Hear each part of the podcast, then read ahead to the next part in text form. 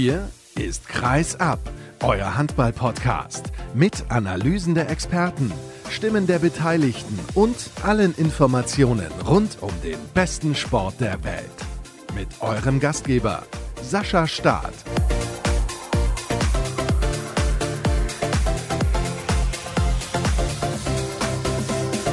Da steht man nichtsahnend auf, liebe Handballfans. Man denkt sich nichts Böses und dann liest man, Drei Länder bewerben sich für die Austragung der Handball-Europameisterschaft 2026. Gut, haben wir ja letztes Jahr schon gehabt, diesen Blödsinn mit Österreich, mit Norwegen und Schweden. Hat zwar einigermaßen gut funktioniert, ich finde es trotzdem blöd und ich bleibe dabei, das ist nicht der Sinn der Sache von einer Handball-Europameisterschaft. Die sollte in einem, vielleicht maximal zwei Ländern stattfinden, wie nächstes Jahr da haben wir das ja in Ungarn und in der Slowakei. Die Gruppe der deutschen Mannschaft, beziehungsweise alle Gruppen wurden in der vergangenen Woche ausgelost. Und damit heiße ich euch herzlich willkommen zur nächsten Ausgabe von Kreisab. Und um da ganz kurz ein bisschen ins Detail zu gehen, zehn Städte in Schweden, Norwegen und Dänemark. Gut, diese Länder liegen ja alle nebeneinander, aber Habt ihr sie noch alle? Was soll das denn? Das kann doch nicht der Ernst sein derjenigen, die sich darüber Gedanken machen. Maximal zwei Länder ist zumindest meine Meinung. Was sagt denn Experte Tamo Schwarz von den Kieler Nachrichten dazu? Moin Tamo. Moin Sascha, grüß dich. Ja, was sagst du dazu, zu dieser Bewerbung? Erstmal vorweg schön, dass du wieder gesund bist und wieder dabei bist. Das freut mich sehr. Was ich dazu sage, ja, ich persönlich bin ja während der Europameisterschaft 2020 selber schon in Trondheim ausgefallen und bin dem Reisewahnsinn somit entgangen. Das fand ich damals schon sehr kurios mit Ländern, die auch wirklich nicht mal annähernd beieinander liegen. Bei Norwegen, Schweden und Dänemark zieht zumindest das regionale Argument, dass man sozusagen ein, ein gemeinsames Gebilde findet, eine Region, in der man diese Titelkämpfe austragen kann. Aber trotzdem herrscht natürlich ein bisschen Verwunderung darüber, dass einzelne Länder offensichtlich schon mal gar nicht mehr in der Lage sind, solche Titelkämpfe auszurichten.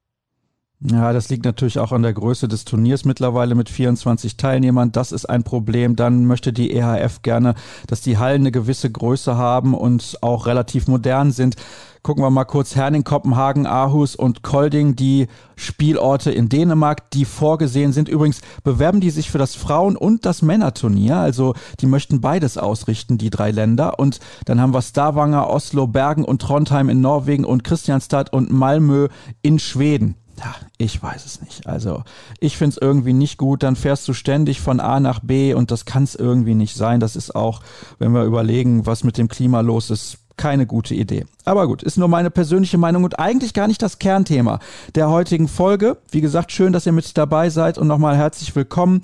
Tamo Schwarz von den Kieler Nachrichten ist in der Leitung, das habt ihr bereits mitbekommen. Und im zweiten Teil der heutigen Ausgabe begrüße ich Jürgen Frei, der ist in Stuttgart unterwegs und kümmert sich um Frisch auf Göpping und den TVB Stuttgart. Und im Interview der Woche begrüße ich dann Roy Sanchez, der übernimmt nächstes Jahr den TVB Stuttgart, trainiert aktuell noch die zweite Mannschaft des FC Barcelona. Wir sprechen natürlich natürlich über den THW Tabellenführer. Alles wunderbar in Kiel? Ja, das kann man so sagen. Also im Moment ist das ja so, dass dieser Titelkampf so ein bisschen im, im Gleichschritt stattfindet. Mal spielen die Mannschaften zeitgleich, so wie neulich, als dann die SG einen Punkt in Göppingen hat liegen lassen. Jetzt war es so, dass am Sonnabend die Flensburger vorgelegt haben. Das sorgt natürlich auch immer so ein bisschen für ein anderes Kribbeln, wenn dann der THW nachlegen muss. Aber ja, gibt es eigentlich nicht viel auszusetzen. Das hat in Berlin ganz gut funktioniert. Zumal dort ja einige Akteure nicht mitwirken konnten, unter anderem Sander Sargosen, aber da kommen wir gleich noch drauf zu sprechen. War ein tolles Handballspiel, war ein hochklassiges Spiel, wie ich finde, war spannend, gab viele Szenen, über die man hinterher auch noch diskutieren konnte. Also eigentlich eine Partie, die alles hergegeben hat, was der Handball so bieten kann. Ja, wirklich sehr, sehr intensiv mit einigen Tricks und Kniffen, die es da wieder auszupacken galt. Also beim THW fehlte kurzfristig eben Sander Sargosen, der an einem Infekt leidet und zu Hause geblieben ist. Steffen Weinholz war ein bisschen angeschlagen, darum konnte der im Angriff nicht zum Einsatz kommen, aber das hat Harald Reinkind ja auch mehr als ausreichend kompensiert. Absolut, der hat ein tolles Spiel hingelegt und das muss man wirklich sagen, er so mit der entscheidende, vielleicht sogar der entscheidende Mann und was natürlich auch deutlich besser funktioniert hat als bei den Füchsen, waren die Torhüter beziehungsweise der Torhüter Niklas Landin, hat viele Freie auch in der Anfangsphase zum Beispiel von Tim Mattes weggenommen, also ich glaube, der träumt noch von dem in den nächsten Tagen und Wochen, weil der hat im Prinzip das Tor komplett zugenagelt und da hat man mal gesehen, wenn man die Alternative, die 1A-Alternative nicht hat, dass das schnell ein Problem werden kann, denn die Füchse mussten ja dann hinterher auf einen ganz jungen Akteur zurückgreifen, weil Mattes eben nicht die passende Leistung gebracht hat an diesem Sonntagmittag. Aber was mir auch aufgefallen ist, also Torhüter bei den Füchsen haben überhaupt nicht funktioniert. Freddy Gens ein klein bisschen, aber Milo Saveljev hat eine ganz, ganz schlechte Leistung gebracht. Es war in der ersten Halbzeit ein Run-and-Gun-Spiel, würde man im Basketball sagen. Warum war das so ein großer Unterschied deiner Meinung nach zur zweiten Hälfte? Eine gute Frage. Also der THW, dadurch, dass Steffen Weinhold eben im Angriff nicht spielen konnte und die personellen Möglichkeiten ein klein wenig eingeschränkt waren, hat Philipp Jicher wieder von Anfang an zu dem Mittel des siebten Feldspielers gegriffen. Einmal um Druck zu machen, zum anderen aber auch um, um Kräfte zu sparen. Ja, das hat nicht ganz so funktioniert wie sonst. Die haben zwei, drei Tore aufs leere Gehäuse bekommen. Die standen aber auch defensiv nicht ganz so nah beieinander, nicht ganz so konsequent, wie es eben gegen eine Berliner Mannschaft sein muss, die ja jetzt zuletzt auch mit dem Spiel bei den Rhein-Neckar-Löwen bewiesen hat, wozu sie fähig ist. Und es waren so viele kleine Stellschrauben. 17 Berliner Tore in der ersten Halbzeit ist natürlich auch eine Menge. Und daran, dass es eben nur noch neun in der zweiten Halbzeit waren, kann man dann auch sehen, dass da einige Änderungen gegriffen haben. Zum Beispiel eben die, dass im Laufe der zweiten Halbzeit Philipp Kicher dann eben irgendwann sich wieder darauf besonnen hat, im 6 gegen 6 zu spielen. Hattest du eigentlich auch den Eindruck, und das war zumindest so meiner, dass die Füchse in der zweiten Halbzeit zu müde waren, um ausreichend gegen diese THW-Abwehr auch in die Zweikämpfe zu gehen und die zu gewinnen, denn da haben mehr oder weniger im Rückraum fast die gleichen Akteure durchgespielt. Also Lasse Andersson, Paul Drucks, Fabian Wiede und Jakob Holm. Das waren vier Leute und das war vielleicht ein bisschen zu wenig. Da hat es an Alternativen gemangelt. Also es gibt Alternativen mit Marian Michalzik und Simon Ernst, aber die wurden eigentlich nicht eingesetzt.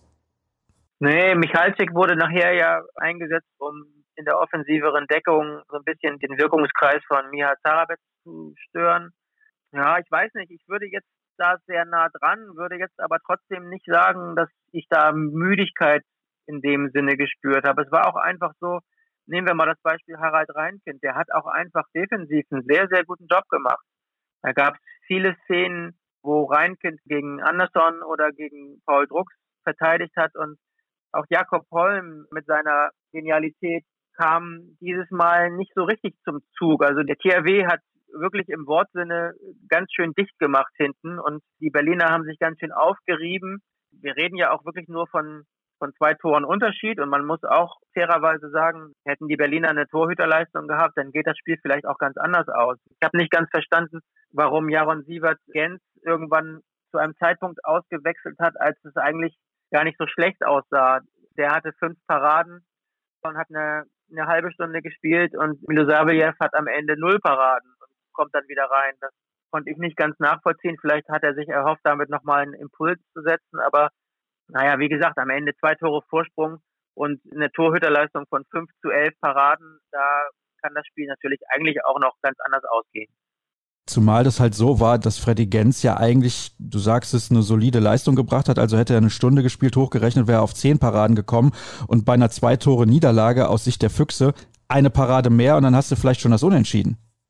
Ja, ganz genau. Ich finde im Übrigen auch, was du vorhin gesagt hast, ich finde, der Youngster Freihöfer hat das gar nicht so schlecht gemacht. Der, glaube ich, auch ein oder zweimal an Landin gescheitert, aber hat seine drei Tore gemacht. Und am Ende gelingt ja sogar noch der Anschlusstreffer 30 Sekunden vor Schluss. Da war das Spiel natürlich schon entschieden, aber ich will nur sagen, es war am Ende trotz der gefühlten Kieler Überlegenheit, du hast ja recht, man hatte ja am Ende das Gefühl, dass eben Berlin auch keine Rezepte gefunden hat gegen die Kieler Deckung, aber trotz dieser gefühlten Kieler Überlegenheit war es am Ende ja doch nur ein hauchdünner Vorsprung. Ich habe geschrieben heute, dass es eben eine halbe Länge Vorsprung war. Das war allerdings auch ein Zug auf das Rennpferd von, von Bob Hanning, das gestern Morgen ein Rennen gewonnen hat. Ja, tatsächlich. Herzlichen Glückwunsch dazu. Ein bisschen Geld eingebracht. Also hat nicht nur was gekostet, sondern hat sich auch rentiert, zumindest für den Moment. Ist das ein Schlüsselsieg auf dem Weg zur nächsten Meisterschaft gewesen? Ich würde sagen schon. Ich würde sagen, besonders die Art und Weise, wie der THW sich in Berlin durchgesetzt hat, hat nochmal unterstrichen, wie stabil diese Mannschaft auch mit Situationen umgeht, wie eben gestern nach der Pause, als eben die Füchse plötzlich mit 19 zu 16 vorne lagen in den ersten zehn Minuten der THW wirklich Schwierigkeiten hatte, den Ball im Tor unterzubringen, dass alles ein bisschen zäh und fest war und trotzdem haben die Mannschaft und besonders auch Philipp Jicher immer wieder diese gedanklichen Spielräume, die sie auch ausschöpfen können, um eben zu justieren und nachzubessern und die richtigen Entscheidungen zu treffen. Und natürlich hängt es dann am Ende auch von den Spielern ab, die Verantwortung übernehmen müssen. Also in diesem Fall jetzt Harald Reinkind oder Domagoj Dubniak oder Niklas Landin. Aber das sind eben auch oft immer wieder andere. Und diese breite Stabilität, um es mal so auszudrücken, die, die hat mir gestern nochmal irgendwie bewiesen, dass ich mir sehr gut vorstellen kann, dass der THW das auch durchzieht bis zum Ende der Saison. Wobei man auch das, wie ich finde, im Vergleich zur SG Flensburg-Handewitt schwerere Restprogramm nicht außer Acht lassen darf. Man muss unter anderem noch zum SC Magdeburg. Das ist immer ein ganz, ganz heißes Duell, wenn auch ohne Zuschauer ja aktuell. Man spielt noch zu Hause gegen Melsung. Melsung hat jetzt am Wochenende eine gute Leistung gebracht gegen Göppingen und auch bei dem Spiel in Kassel vor ein paar Wochen, ist ja noch nicht so lange her, war es zwischendurch mal ein bisschen enger. Lemgo auswärts finde ich aktuell auch nicht so einfach zu spielen. Leipzig auswärts haben wir noch beim THW am letzten Spieltag bei den Rhein-Neckar-Löwen, wobei ganz ehrlich, so wie die Löwen momentan spielen, darf das nicht die Partie sein, die dem THW hinterher die Meisterschaft versaut, kann ich mir zumindest im Moment nicht vorstellen. Wer weiß, wie sich das bei den Löwen in den letzten Wochen der Saison dann noch entwickelt. Die haben ja auch noch das European League Final Four vor der Nase. Und, damit wechseln wir das Thema, der THW hat das Viertelfinale in der Champions League vor der Nase gegen Paris Saint-Germain. Muss man sich als Zebra-Fan Sorgen machen um Sander Sargosen, was diese beiden Spiele angeht? Ah, das ist eine gute Frage. Also Sander war noch nicht wieder fit für das Spiel jetzt in Berlin. Er hatte einen, einen Infekt Insofern bin ich da aber guter Dinge, dass das für Mittwoch klappen wird.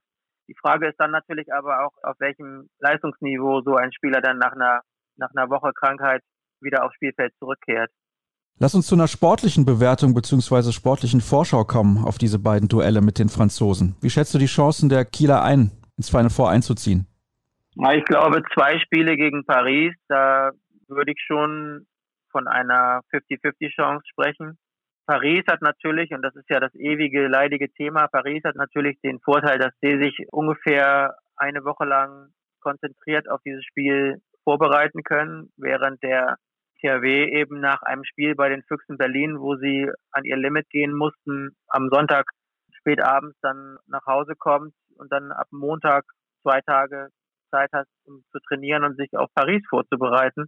Das ist schon ein Unterschied, der auch ins Gewicht fällt. Aber insgesamt würde ich denken, so wenn ich mir die, wenn ich mir die Kader und den Zustand angucke und so die Situation insgesamt, dann würde ich denken, das werden zwei richtig schön spannende Viertelfinalspiele.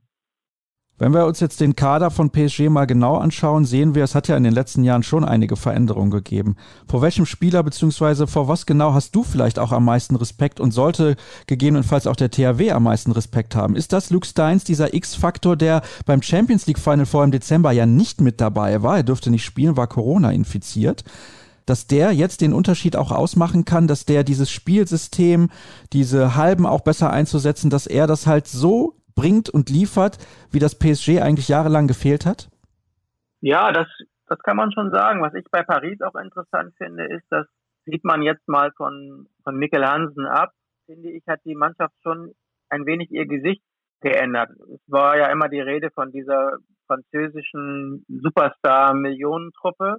Ein Superstar mit Sander Sargosen spielt jetzt beim THW Kiel und Paris, finde ich, macht oft auch auf sich aufmerksam, eher jetzt durch die, durch die französischen Spieler, die man vielleicht nicht in diesem Superstar-Reflex, Emily oder Kunku oder wie sie alle heißen, die man nicht sofort auf der Rechnung hat, aber sind ja alles wirklich klasse Spieler. Und davon mal abgesehen, Mikkel Hansen natürlich auch, der kann auch den Unterschied machen. Insofern finde ich, dass fast Paris schwerer einzuschätzen ist als vielleicht noch vor zwei, drei Jahren. Da stimme ich dir absolut zu. Wäre es eine Enttäuschung, auszuscheiden im Viertelfinale, nachdem man im Dezember erst den Titel geholt hat? Ja, absolut. Also das begründe ich aber jetzt auch nicht mit übersteigertem Selbstbewusstsein oder unrealistischen Erwartungen, sondern einfach mit der Tatsache, dass der Titelverteidiger natürlich mit Fug und Recht den Anspruch erheben kann, im nächsten Jahr beim Final Four wieder dabei zu sein. So viel hat sich ja auch nicht geändert in dieser Zeit, zumal es ja noch nicht mal ein Jahr später ist, sondern das Final Four ja auch erst im Dezember war. Und den Anspruch hat der THW schon. Und ja, wie gesagt, ich denke, die Chancen liegen bei 50-50. Ich glaube auch gar nicht unbedingt, dass es entscheidend ist am Ende, ob der THW nun das Hinspiel zu Hause mit zwei, drei oder fünf Toren gewinnt, weil dieser Heim-Auswärtsfaktor durch die Corona-Pandemie und die Hallen ohne Zuschauer ja sowieso so ein bisschen ausgehebelt ist. Ja, wobei, das hat mir auch Rock Filio in der vergangenen Woche erzählt, es könnte sein, dass beim Rückspiel in Frankreich wieder ein paar Zuschauer zugelassen sind. 800 gegebenenfalls. Könnte das einen Unterschied machen? Absolut. Und ich finde, da müsste man auch darüber diskutieren, ob das fair wäre. Und natürlich habe ich ein ganz großes Verständnis und Empathie für die Situation der Vereine. Und ich finde auch über einen langen Verlauf einer Saison, beispielsweise in der Handball-Bundesliga mit 38 Spieltagen, fände ich es völlig in Ordnung, wenn, sagen wir mal, ab Spieltag 30, 31, 32, wann auch immer, Zuschauer wieder zugelassen sind. Aber ich finde, das geschlossene System eines Viertelfinal-Hin- und Rückspielblocks, da fände ich, wäre mir die Unwucht zu groß. Ich würde es unfair finden, wenn eine Mannschaft ein Heim-Hinspiel ohne Zuschauer absolvieren muss und eine Woche später die andere Mannschaft im Rückspiel Zuschauer in der Halle haben darf. Das ist ja genau das, was uns beispielsweise beim Duell zwischen Nantes und Vesprem erwartet. In Ungarn sind Zuschauer in den Hallen wieder erlaubt. Also jeder, der genesen oder geimpft ist, der darf wieder zu den Spielen. Ich weiß nicht, ob es da jetzt eine Maximalkapazität gibt, aber trotzdem, also ich rechne mit zwei bis 3.000 Zuschauern in Vesprem auf jeden Fall. Und das hat Rock Filio in der vergangenen Woche ja auch gesagt. Das ist auf jeden Fall ein großer Nachteil für Nantes, wenn sie dann im Rückspiel vor Zuschauern in Ungarn spielen müssen. Ich möchte mit dir zum Abschluss noch ganz kurz auf die anderen drei Duelle schauen. Jetzt habe ich eines schon genannt, eben Westbrem gegen Nord, aber wir haben ja noch eine andere deutsche Mannschaft, die um den Einzug ins Final Four kämpft. Ist Flensburg im Gegensatz zum THW gegen Aalborg dann doch leicht favorisiert oder vielleicht sogar stark favorisiert?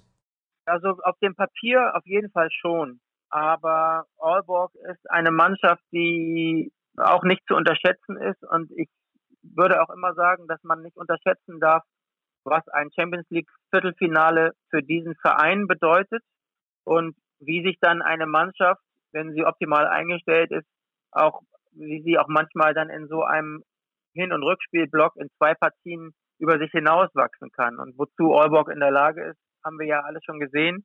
Insofern würde ich jetzt auch nicht denken, dass das ein Selbstläufer ist. Ich würde vielleicht nicht unbedingt sagen, das ist eine 50-50-Chance, aber viel weiter als 60-40 würde ich auch nicht gehen. Wie weit gehst du denn bei Barcelona gegen Meshkov Brest? Du kennst ja den Trainer von Meshkov Brest, Raúl Alonso, relativ gut. Er war ja früher unter anderem für den THW Kiel tätig und wir hatten es ja vor einiger Zeit hier schon in der Sendung diskutiert. Er wird sehr wahrscheinlich zur neuen Saison der Sportdirektor beim HCR lang, aber das können wir demnächst ja nochmal besprechen, wenn es dann auch offiziell ist. Was glaubst du denn, wie stehen die Chancen beim Duell zwischen Barcelona und Brest? Ja, ich glaube, das ist schon das deutlichste Viertelfinale, muss man sagen. Also, wenn du mich jetzt festnageln möchtest, dann würde ich da schon eher irgendwas bei 75, 25 sagen.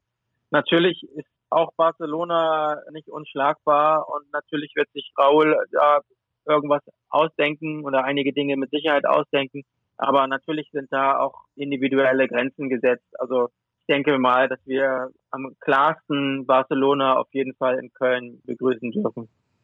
Gibst du Nantes nach dieser Überraschung, also zumindest kleinen Überraschung, gegen Kielce eine Chance gegen Westbrem? Absolut, ja, absolut. Also Westbrem hat auch Höhen und Tiefen erlebt in dieser Saison. Und es ist vielleicht eine ähnliche Situation wie bei Aalborg gegen Flensburg, dass man wirklich nicht vergessen darf, dass jetzt nicht mit diesen eigenen Gesetzen kommen, aber dass eben so ein, ein Hin- und Rückspielblock sind einfach nur zweimal 60 Minuten und da kann wirklich sehr viel passieren. Da können Mannschaften über sich hinauswachsen und dass Nantes die Klasse hat, haben sie auch schon bewiesen. Ich glaube, es wird ein sehr, sehr spannendes Viertelfinale insgesamt. Und das gibt es zu sehen bei der Zone. Alle Spiele übrigens, alle acht Spiele Bei den Rückspielen müsst ihr mich dann ertragen. Das ist euer Pech. Das können wir jetzt leider nicht mehr ändern. Also Corona könnte das vielleicht nochmal ändern, aber das hoffe ich nicht. Da bin ich mal ganz egoistisch.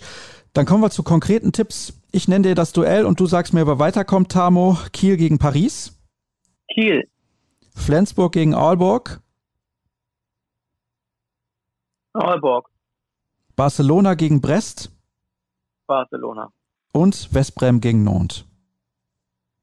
Westbrem. Gut, dann größtenteils ja eigentlich der Favorit.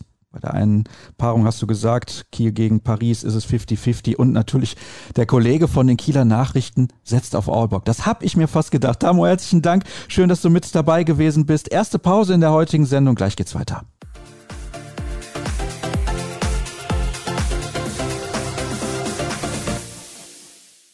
Vom THW Kiel, der Bundesliga-Spitze und der Champions League kommen wir jetzt zum Mittelfeld der Handball-Bundesliga. Wobei eigentlich ist das so ja gar nicht richtig.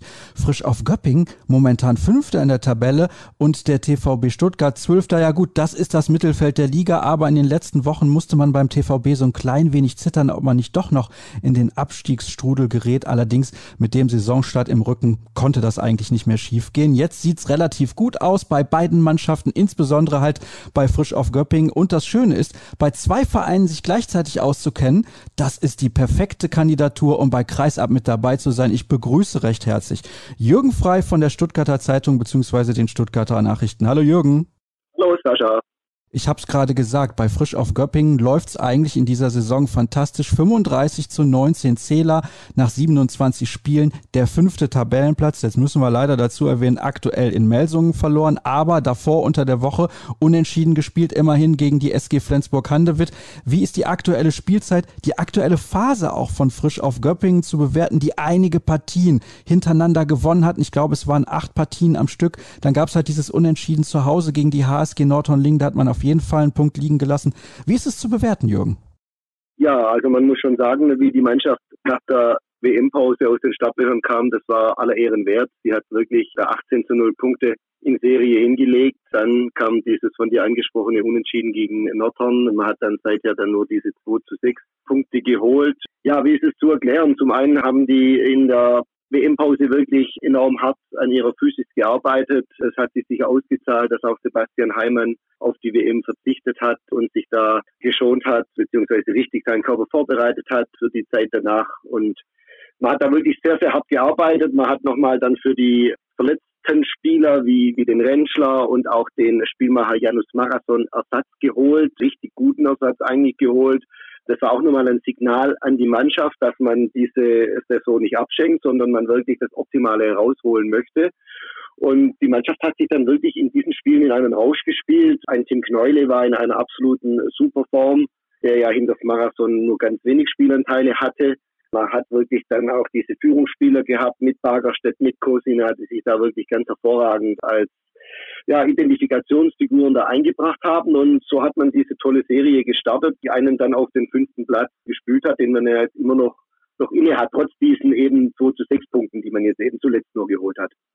Dafür hat man natürlich auch einige Zähler zuvor in letzter Sekunde geholt. Ich erinnere mich beispielsweise an das Spiel bei den Rhein-Neckar-Löwen, wo Sebastian Heimann mit dem letzten Wurf in der allerletzten Szene des Spiels auch den Ball unter die Latte nagelt und dadurch frisch auf Göppingen die Partie gewinnt. Es gab noch ein anderes Spiel, du wirst es besser wissen und mir wahrscheinlich gleich auch sagen. Aber was ich sehr beeindruckend fand, war, dass die Mannschaft tatsächlich hinten raus in den ganzen engen Spielen immer als Sieger von der Platte gegangen ist.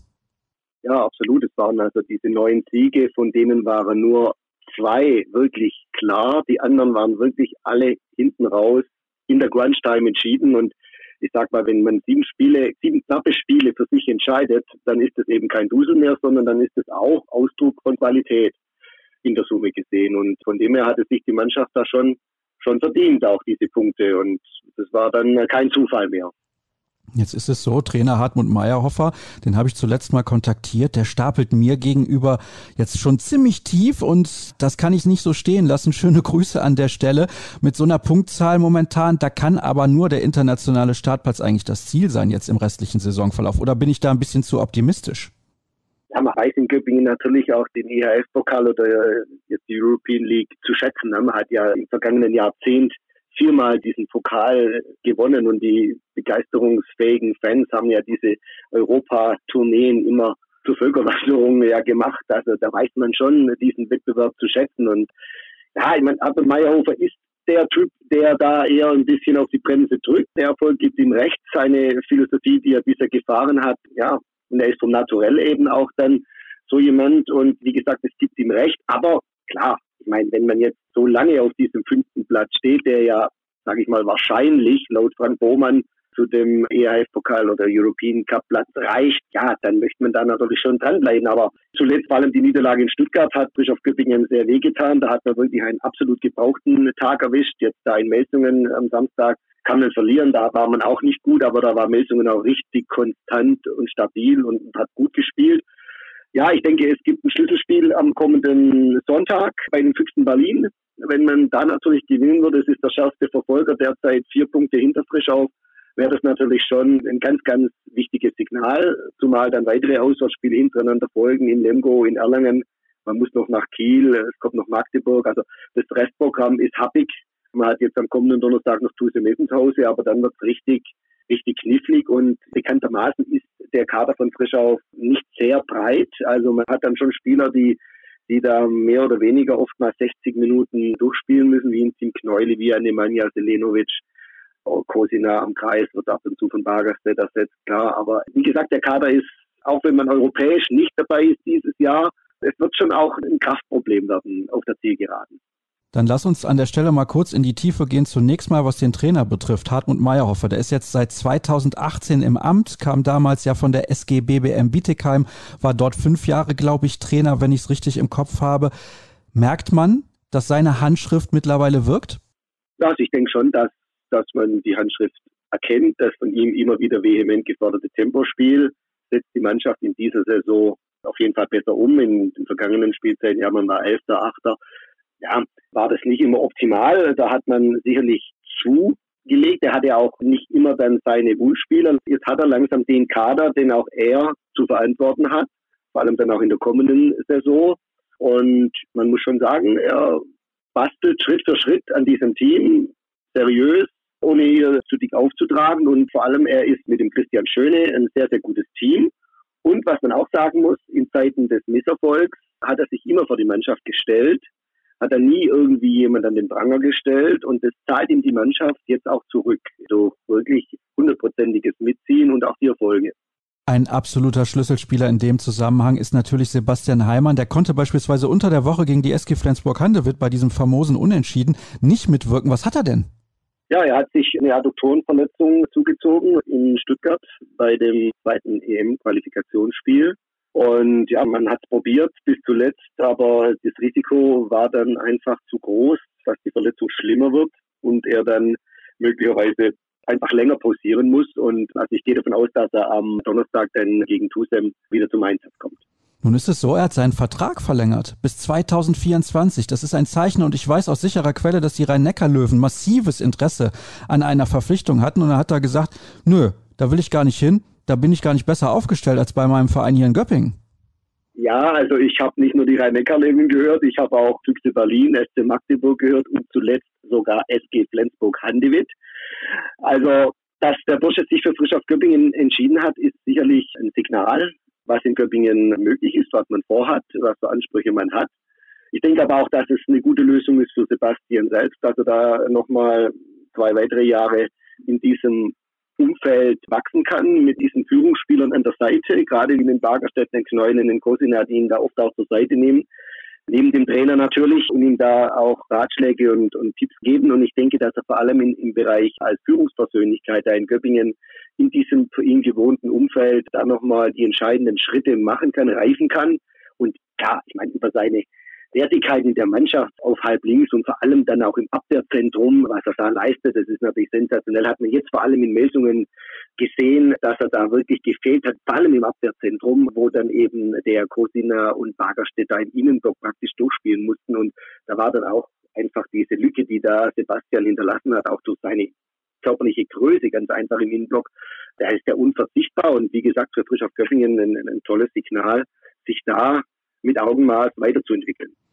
Ich kann alle deine Argumente nachvollziehen, halte aber mal dagegen. Ein Johannes Goller beispielsweise hat sich sehr jung dazu entschieden, die MT Melsung zu verlassen und zur SG Flensburg-Handewitt zu wechseln. Wir sehen seine Entwicklung, die ist sensationell.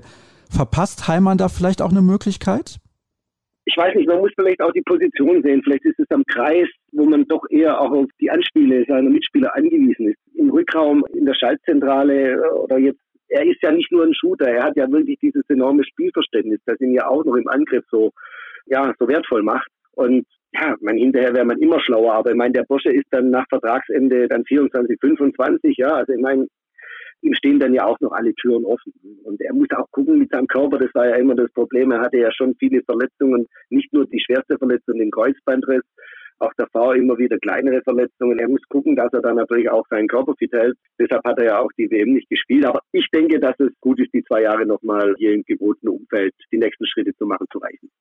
Das Ganze möglich, also diese Vertragsverlängerung, macht natürlich auch ein Sponsor, ein neuer Großsponsor seit einiger Zeit mit dabei bei Frisch auf Göppingen. Im Zuge dessen gibt es ja auch diese blauen Trikots. Das hat ein bisschen Ärger hervorgerufen in der Fanszene von Frisch auf. Vielleicht kannst du da mal ein bisschen genauer erzählen, was da eigentlich los war. Ja, also zunächst muss man natürlich sagen, dass diese Vertragsverlängerung von Heimann ohne diesen Großsponsor und Hauptsponsor-Teamführer nicht möglich gewesen wäre. Von daher zuallererst steht ein Kompliment an die Vereinsführung, dass es ihnen gelungen ist, in dieser Zeit einen Sponsor dieser Kategorie an Land zu ziehen. Was in der Fanszene für Aussehen gesorgt hat, bei Teilen der Fans, muss man ganz ehrlich sagen, ist einfach, dass diese Grundfarbe Grün, mit denen eben frisch auf Göppingen elf deutsche Meisterschaften errungen hat, sechs Europapokaltitel in, in so einem Trikot, das praktisch auf Druck des Sponsors sozusagen seine Farben annehmen musste. Die Grundfarbe blau. Es wurde dann auch, nachdem die Fans entsprechend reagiert hatten, dann noch ein bisschen modifiziert. Es wurden mehr grüne Elemente in das Heimtrikot integriert. Aber ja, es war so, dass dann einfach auch, ich glaube, dieses hohe Identifikationspotenzial, das einfach so eine Farbe auch hat, ein bisschen unterschätzt wurde. Und meine persönliche Meinung hat sich, glaube das Unternehmen nicht unbedingt einen Gefallen getan. Er wollte ja seine Bekanntheit, sein Image mit positiven Attributen aufladen. Und es waren dann gleich zu Beginn negative Tendenzen einfach vorhanden. Und es war die erste Sponsoring-Aktion dieses Unternehmens im Sport. Und ich glaube, man war sich nicht ganz dessen bewusst, dass der Sport einfach eine Sonderrolle einnimmt, was die Bereiche Emotionalität betrifft, Loyalität, ein Stück weit auch Irrationalität.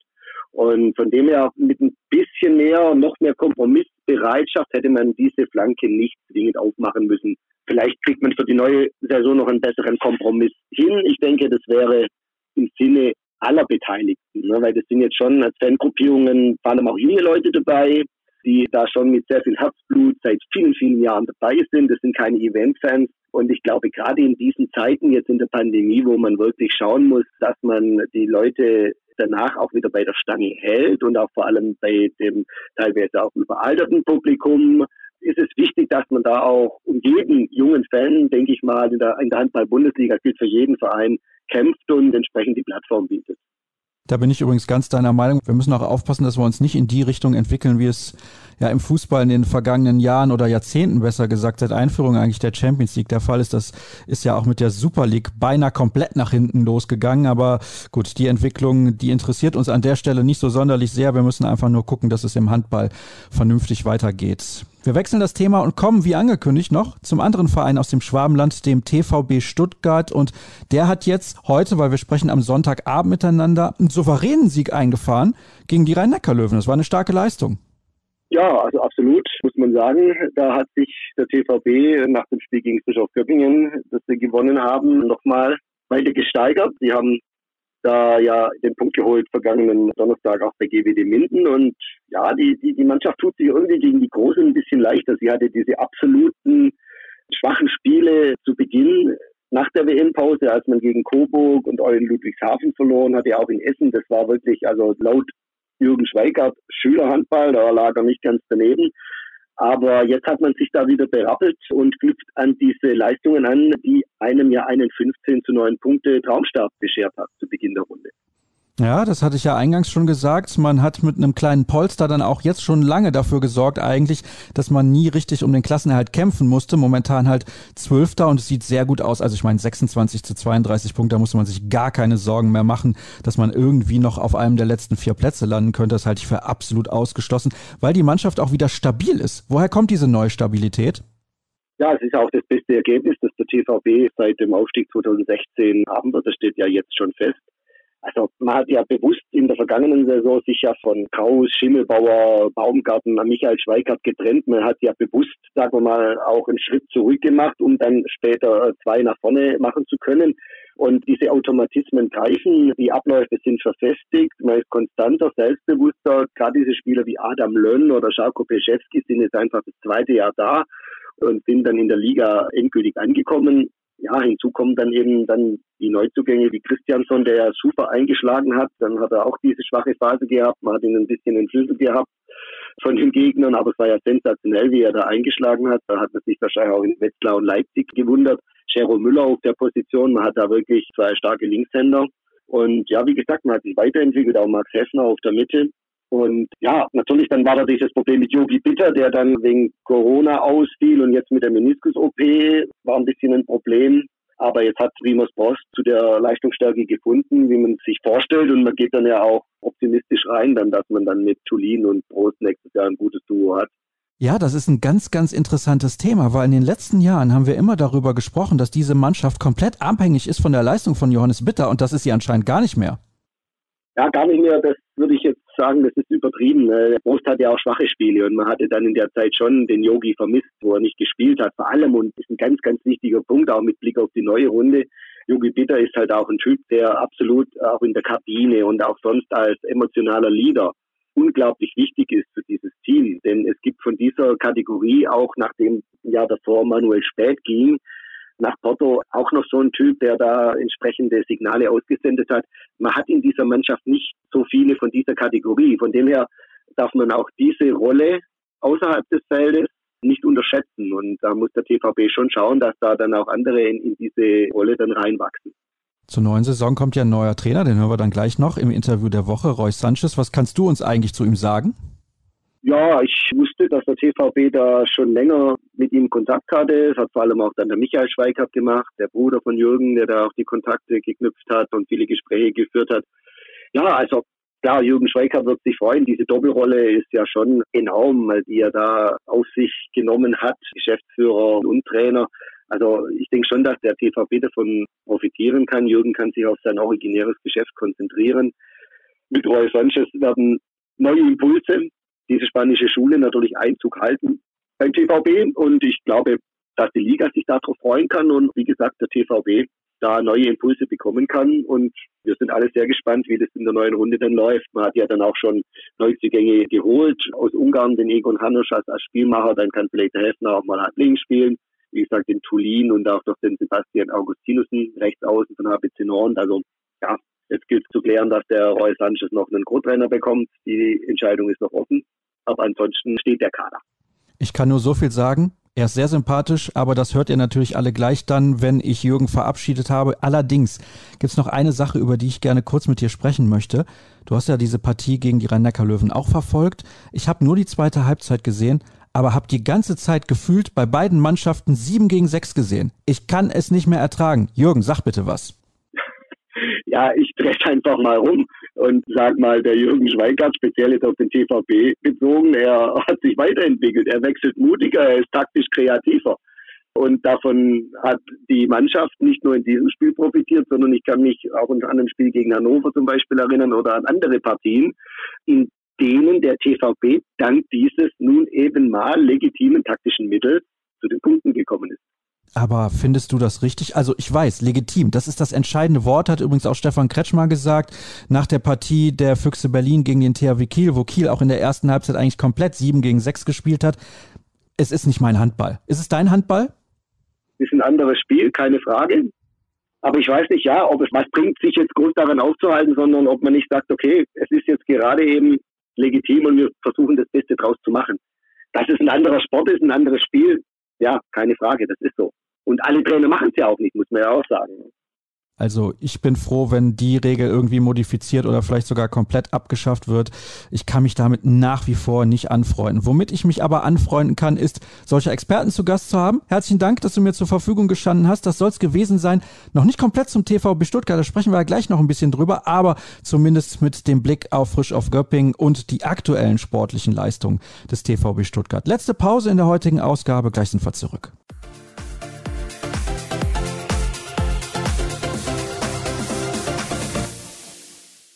Am Ende der Sendung gibt es wie immer das Interview der Woche und ich muss mich direkt mal bei meinem Gast entschuldigen. Ich habe gedacht, ja wunderbar, Interviewtermin um 14 Uhr, dann schreibt er mir, was ist los, funktioniert die Technik nicht, kannst mich auch anrufen, ist gar kein Problem. Um 11 Uhr nehmen wir auf und zwar mit dem Trainer der zweiten Mannschaft des FC Barcelona, Roy Sanchez. Hallo Roy. Hallo, guten Tag. Erstmal vielen Dank für deine Geduld. Du musstest ein bisschen warten, aber ich habe mich einfach vertan. Ich habe gedacht, wir nehmen zu einer anderen Zeit auf. Wir haben viele tolle Sachen, über die wir sprechen können. Du trainierst unter anderem ab der nächsten Saison den TVB Stuttgart, aber viele Hörer werden deine Geschichte nicht kennen. Vielleicht kannst du deine Handballgeschichte mal erzählen. Warst du selber Profi? Hast du auf hohem Niveau gespielt? Wie sieht das aus? Ja, gerne. Also erstmal vielen Dank für die Einladung und war überhaupt kein Problem, dass wir ein bisschen später angefangen haben. Alles gut. Ja, also selber war ich auch kein Handballprofi. Also ich habe bis die dritte Liga hier in Spanien gespielt. Ich muss sagen, dass damals die dritte Liga in Spanien war nicht so schwach wie jetzt, aber, aber hochklassig habe ich nie gespielt. Ich habe mit 20 oder so angefangen mit den Trainergeschichten und also erstmal mit Minis, danach E-Jugend, D-Jugend, C-Jugend, B-Jugend, A-Jugend. Zweite Mannschaft damals in Vigo und in der Liga Sobal als Co-Trainer mit 28 Jahren. Ich war die jüngste Co-Trainer der Liga damals in der Liga Sobal. Das war 2010, 11, 12. Und auch nebenbei habe ich mein Studium fertig gemacht. Ich bin Telekommunikationsingenieur und auf einmal habe ich mich entschieden für, für Deutschland, wegen Handball und wegen auch Ingenieur. Ich glaube, das war das Land, die beste für mich passte damals. Ja? Und ich habe angefangen mit in Hannover zu arbeiten, erstmal mit der zweiten Mannschaft, zusammen mit Sven Lagemacher damals, der auch Spanisch spricht. Und das war eine riesige Hilfe für mich damals, weil ich kein Deutsch sprach damals. Und danach ein Jahr mit Heidmar Felixson auch mit der zweiten Mannschaft. Und Jens Burkley ist zu Hannover gekommen. 2015 war das, glaube ich. Und seitdem war ich auch Handballprofi in der ersten Mannschaft bei den Recken. Zwei Jahre mit, mit Jens und dann, damals kam das Angebot von Barcelona und so weiter. Naja, wenn der FC Barcelona anruft, dann sagt man selten nein. Das ist natürlich auch so. Aber ich möchte gerne mit dir noch über diese Anfangszeit sprechen. Du hast gesagt, Sven Lakenmacher war für dich eine große Hilfe, weil er Spanisch spricht. Sprichst du Englisch? Wie ging dann die Kommunikation auch mit den Spielern? Weil du musst ja auch direkt mit den Spielern sprechen und nicht alles immer über einen Übersetzer machen. Das ist ja schon anders. Ja, genau. Also ich habe angefangen mit den Spielern von Nord auf Englisch gesprochen und zum Beispiel mit ja, Timo Kastenin, Julius Hinz, Dominik Calafut, diese Leute, die damals wir in Hannover hatten in der Jugend. Und das ist alles über Englisch gelaufen. Also in meinem ersten Jahr in Deutschland habe ich eine, eine riesige Gedanke und ich habe gedacht, ich muss unbedingt Deutsch lernen, so schnell wie möglich. Und ich habe wirklich den ganzen Tag Deutsch gelernt. Und am Ende des Jahres, 2000, das war 2013, in 2014 konnte ich schon ein Training auf Deutsch mehr oder weniger leiten das ist natürlich eine super Sache. Ich finde es immer wichtig, dass man auch die Sprache lernt von dem Land, in dem man lebt. Also das ist ja wichtig, damit man sich auch integrieren kann. Und das ist wirklich eine super Sache, dass das bei dir dann auch so schnell funktioniert hat. Dann ist es natürlich immer sehr, sehr interessant, gerade mit so jungen Spielern zu arbeiten. Du hast beispielsweise den Namen Timo Kastening genannt. Wenn du jetzt siehst, wie er sich entwickelt hat, bist du auch ein bisschen stolz darauf, dass du auch dazu beigetragen hast, dass er sich so entwickeln kann? Ja, hundertprozentig. Also sowohl sportlich als, als menschlich auch. Also ich finde, als ich in, in Hannover gelandet bin, war Timo Rukram Rex. Also er konnte auch von außen nicht wie jetzt werfen. Und damals haben wir wirklich also zusammen mit Lucky und mit Heinmar damals und Carsten und so weiter haben wir ständig über seinen Wurf gearbeitet und guck mal, wo er, wo er spielt jetzt. Also, ist der beste Handballer der Welt wir sind richtig stolz und ich bin persönlich sehr, sehr stolz auf ihn. Wenn man allerdings von einem Land wie Spanien nach Deutschland kommt, und das finde ich auch sehr, sehr interessant, dann ist das vielleicht eine Art Kulturschock, weil die Mentalität in Deutschland ist komplett anders. Wetter ist natürlich auch anders, das ist klar. Und alles drumherum ist auch irgendwie anders. War das für dich schwer? Ja, also ich bin bei dir. Alles ist ein bisschen anders, aber am Ende des Tages, eine Person in Deutschland hat das gleiche Ziel oder Ziele als eine Person in, in Spanien. Wir lieben unser Leben und Gesundheit, also Education, also äh, Sachen, wie ein normaler Mensch in Europa möchte, möchte ein Spanier und ein Deutscher. Es gibt nicht auch einen riesigen Unterschied da. Auf der anderen Seite, die zum Beispiel die Seiten sind total anders. Also in Deutschland, ihr seid gewohnt, um 12, 13 Uhr mittags zu machen, in Spanien vielleicht 14, 15 Uhr und danach Abendessen ist ein bisschen später hier. So die Zeiten sind ein bisschen später hier durch auch unser Wetter. Die Sprache ist natürlich anders und sehr schwer für uns es zu lernen. Also das ist sehr, sehr schwer, weil die spanische Sprache ist total anders als die deutsche Sprache von der Struktur her, Grammatik und so weiter. Und das ist wirklich ein bisschen, ein bisschen Schock, besonders am Anfang. Aber danach, wenn du schon sechs Monate in Deutschland bist und du ein bisschen das Leben von den Deutschen siehst und du möchtest in diese Kultur integriert zu werden, dann ist auch nicht so, nicht so schwer. Ich glaube, ein riesiger Vorteil ist auch, wenn man dann im Sport unterwegs ist. Weil im Sport sind alle offen, alle haben die gleiche Leidenschaft. Ja, ja, auf jeden Fall. Auf jeden Fall. Also der Sport macht die Leute zusammen. Oder wie sagt man das? Also macht, dass die Leute die Zeit zusammen genießen können. Also das ist wirklich sehr, sehr wichtig, natürlich. Als du dann damals das Angebot des FC Barcelona bekommen hast, die zweite Mannschaft zu trainieren, hast du lange überlegt, das zu machen? Ja, ja, weil ich war in der besten Liga der Welt und ich war mega zufrieden, mega glücklich in Hannover, wirklich zusammen mit Jens, obwohl unsere letzten Monate, also von Ergebnissen her, waren, waren nicht so schön. Aber ich finde Hannover Burgdorf eine super, super, super, mega guter Verein in Deutschland. Von Mentalität, von Struktur, von alles. Der Job von Benjamin Chaton damals war wirklich sehr, sehr, sehr gut. Und ich hatte doch Vertrag damals aber natürlich, das ist FC Barcelona, das war mein Traum damals, in Barcelona irgendwie zu arbeiten. Und also Hannover hat mir damals geholfen mit dem Vertrag. Und ich könnte raus von meinem Vertrag gehen und nach Barcelona, also vier Jahre wirklich den Handball und das Leben genießen. Das heißt, du hast in der Zeit ja auch Juri Knorr trainiert. Ja, genau. Juri Knorr und Janek Klein, zwei Deutsche. Wie war das mit denen? Warst du dann die große Hilfe für die beiden, sich zurechtzufinden in Barcelona mit der neuen Kultur?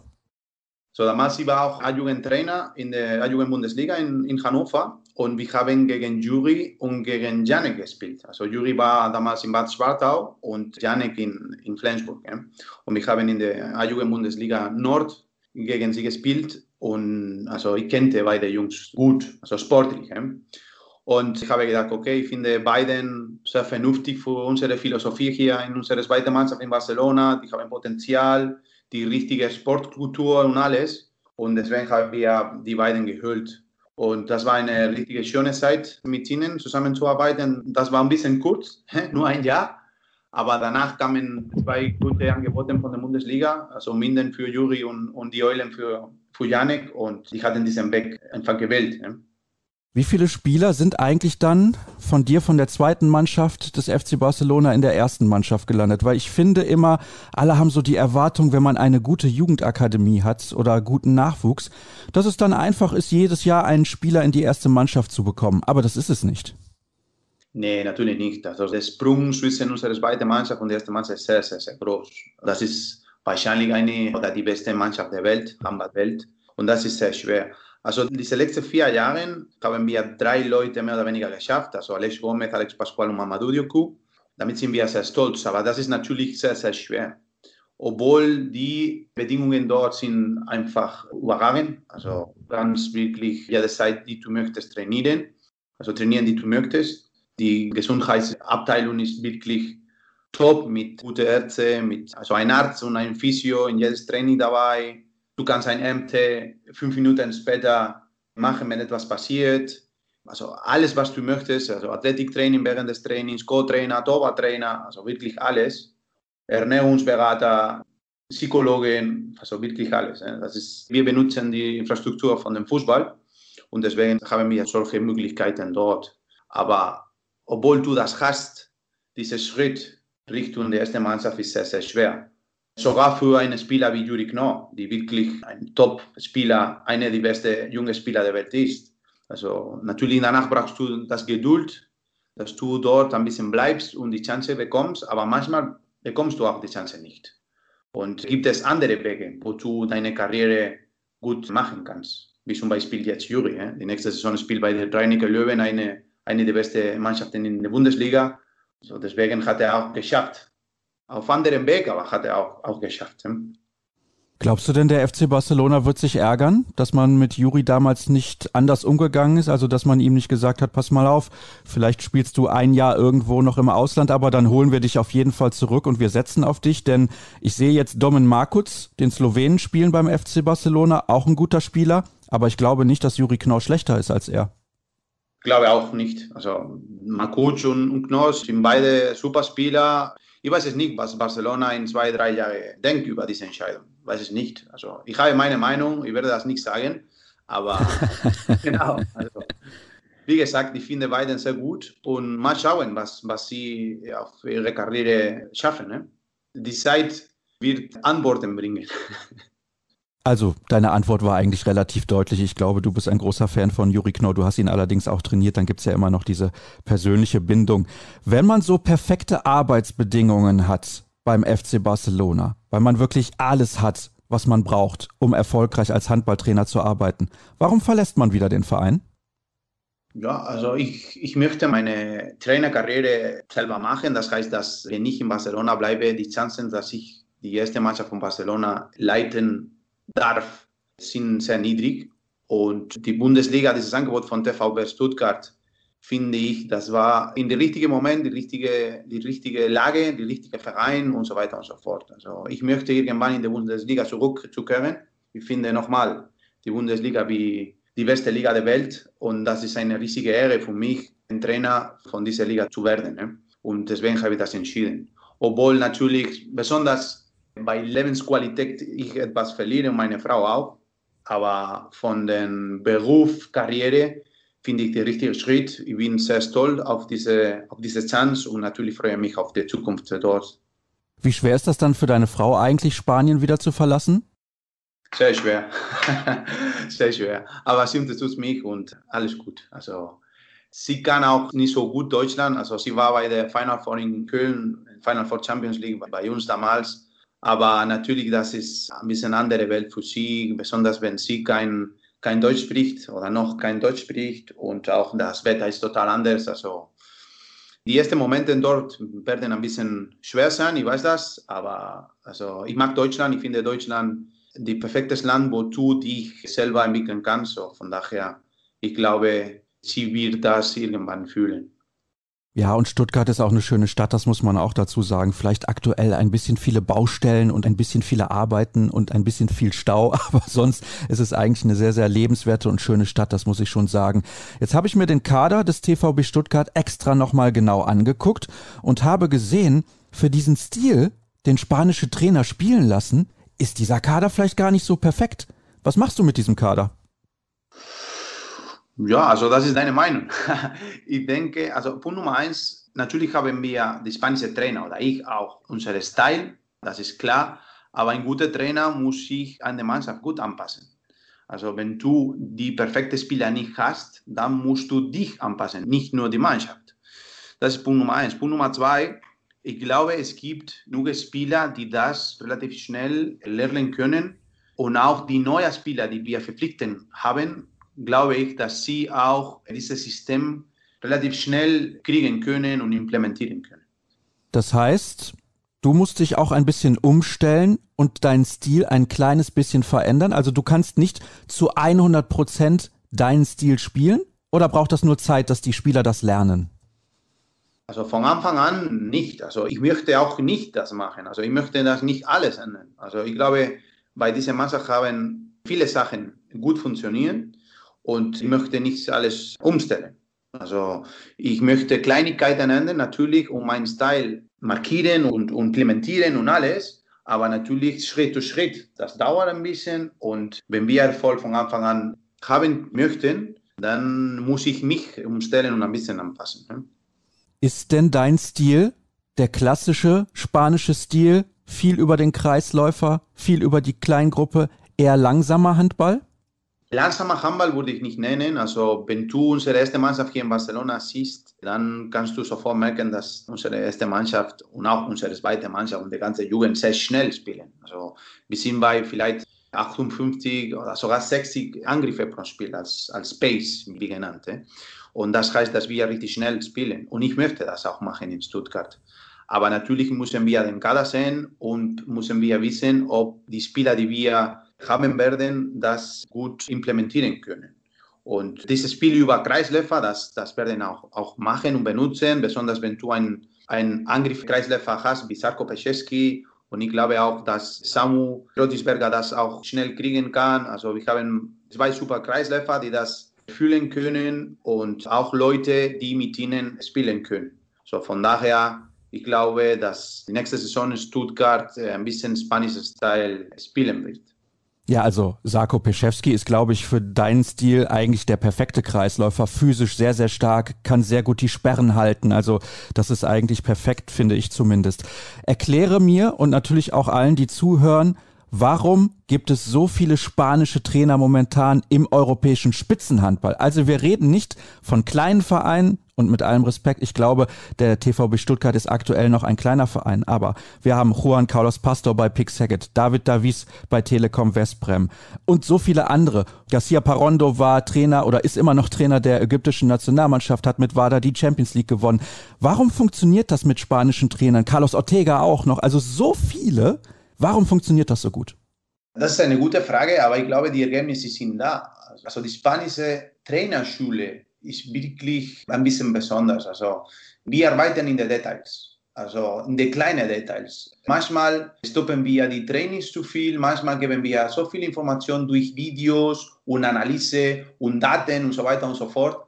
Aber am Ende, wenn die Spieler offen für solche Sachen sind, die vollkommen von alleine, also das ist unsere Schule hier, natürlich auch die Spielweise, wie wir spielen, wie wir verteidigen. Also nicht so defensiv manchmal verteidigen oder nicht so Spieler haben, die auf den Angriff warten, sondern ein bisschen attackieren, ein bisschen die Angriffe ein bisschen in die Falle stellen und so weiter. Das ist unser Modell und es funktioniert in dieser Zeit. Ja? Also natürlich das in Phasen. Zehn Jahre her, vielleicht waren die isländischen Trainer die Besten in der Handballwelt oder die jugoslawische Trainer. Jetzt sind die spanische Trainer. Okay, gut. Und vielleicht in zehn Jahren sind die portugiesische Trainer oder italienische Trainer oder die deutsche Trainer, weiß ich nicht. Aber wir müssen natürlich diese Zeit benutzen, weil in dem Moment die Ergebnisse sind da und unsere Schule ist wirklich jetzt wahrscheinlich die beste Schule der Welt in Hamburg als Trainerschule. Es gibt ja auch viele, die sagen zum Beispiel, dass einige Trainer davon profitiert haben, dass sie unter Talan Tuschebaev gespielt haben bei Ciudad Real. Also wie zum Beispiel Parondo oder David Davies. Denkst du das auch? Ja, natürlich haben sie von Talan viel bekommen. Aber ich glaube, der Vater von dem ganzen System ist Juan Carlos Pastor und Raúl González, der Trainer von Paris Saint-Germain, war sein Spieler, sein Mittelmann und seitdem hat die spanische Handball ein bisschen sich geändert, ein bisschen Richtung Erfolg. Eh? Also in Olympia, in Weltmeisterschaft, Europameisterschaft und so weiter und so fort. Also ich würde wahrscheinlich Juan Carlos Pastor als Vater von dem spanischen System nennen. Orientierst du dich auch an ihm? Also ich habe Sachen von dieser Schule bekommen, aber ich würde nie Juan Carlos Pastor als mein Mentor nennen, sondern Xavi Pascual, der aktuelle Trainer von Barcelona. Also ich habe die meisten Sachen, die ich kenne, von ihm bekommen. Und das ist eher Valero Rivera Schule, auch andere wichtige Schule in Spanien als ein spanischer Trainer. Und das ist ein bisschen anders. Es gibt viele Sachen, die gleich sind, aber andere, die nicht so gleich sind. Also da sieht man mal, weil du hast jetzt noch ein paar Namen genannt, wie viele unfassbar gute spanische Trainer es gibt. Das ist eigentlich kaum zu glauben. Wirklich sensationell. Jetzt hast du eben gesagt, der FC Barcelona und auch die zweite Mannschaft spielen ungefähr 60 Angriffe pro Partie. Das ist unfassbar schnell. Die Mannschaft mit den meisten Angriffen in der Bundesliga ist momentan Tusem Essen. Ich glaube ungefähr 53 Angriffe. Das heißt, nächstes Jahr TVB Stuttgart 60 Angriffe pro Spiel? Nein, das ist nicht realistisch weil das liegt an dir, aber liegt auch an deinem Gegner. Also das funktioniert leider nicht so. Und ich kann hier in Spanien 60 Angriffe pro Spiel spielen, also wegen zwei Sachen. Sache 1 ist, dass die andere Mannschaft auch schnell spielen und Sache 2 ist, dass ich 18 Leute Durchschnitt 20 Jahre alt habe. und das wird ein bisschen anders in Stuttgart sein. Ja, das glaube ich auch. Ich glaube, mit den Spielern ist das ein bisschen schwieriger, diese Geschwindigkeit oder dieses Tempo zu gehen. Und deswegen bin ich aber sehr gespannt, wie das wird in der nächsten Saison. Ich freue mich total darauf, dich in der Bundesliga zu sehen und wie das funktioniert. Roy, vielen Dank, dass du mir zur Verfügung gestanden hast für ein, glaube ich, hochspannendes Interview. Und das war's mit der aktuellen Sendung. Schon wieder vorbei. So schnell kann's gehen. Alle weiteren Informationen bekommt ihr wie immer auf facebook.com slash kreisab bei Twitter at kreisab.de sowie bei Instagram Hashtag und Accountname kreisab. Euch eine schöne Woche und bis demnächst. Tschüss.